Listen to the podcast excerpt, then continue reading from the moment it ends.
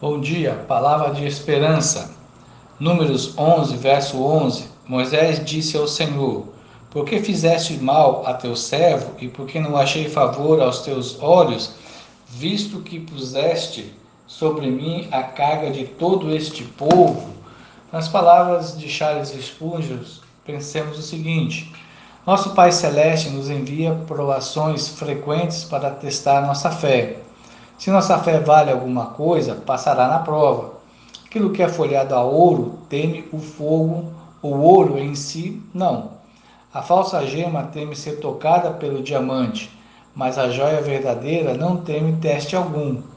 Pobre é a fé que só confia em Deus, quando os amigos são verdadeiros, o corpo está pleno em saúde e os negócios estão lucrativos. Mas a fé verdadeira é que se apega à fidelidade do Senhor quando os amigos se vão, quando o corpo adoece, quando a alma se deprime e a luz do semblante de nosso Pai Celeste fica oculta. Uma fé que na provação mais difícil, mais terrível, diz: Eis que me matará, contudo defenderei o meu procedimento. É a fé nascida no céu. O Senhor aflige seus servos para ser glorificado, pois ele é grandemente glorificado nas virtudes que seu povo recebe, que são obras de suas mãos. Quando a tribulação produz perseverança, e a perseverança experiência, e a experiência esperança, o Senhor é honrado por essas virtudes em desenvolvimento.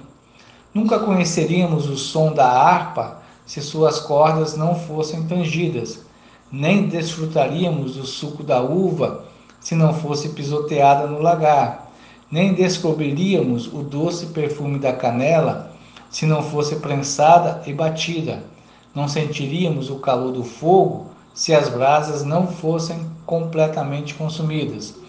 A sabedoria e o poder do grande artífice são descobertos nas provas pelas quais seus vasos de misericórdia têm a permissão de passar. Aflições momentâneas também tendem a se intensificar a alegria futura. Devem haver sombras na pintura para que a beleza das luzes seja realçada.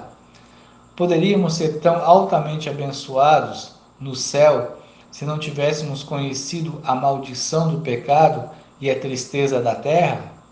A paz não será, não será mais doce após o conflito e o descanso mais bem-vindo após o trabalho pesado? A lembrança dos, dos sofrimentos passados não realçará a bem-aventurança do glorificado? Há muitas outras respostas consoladoras à pergunta com que começamos nossa breve meditação.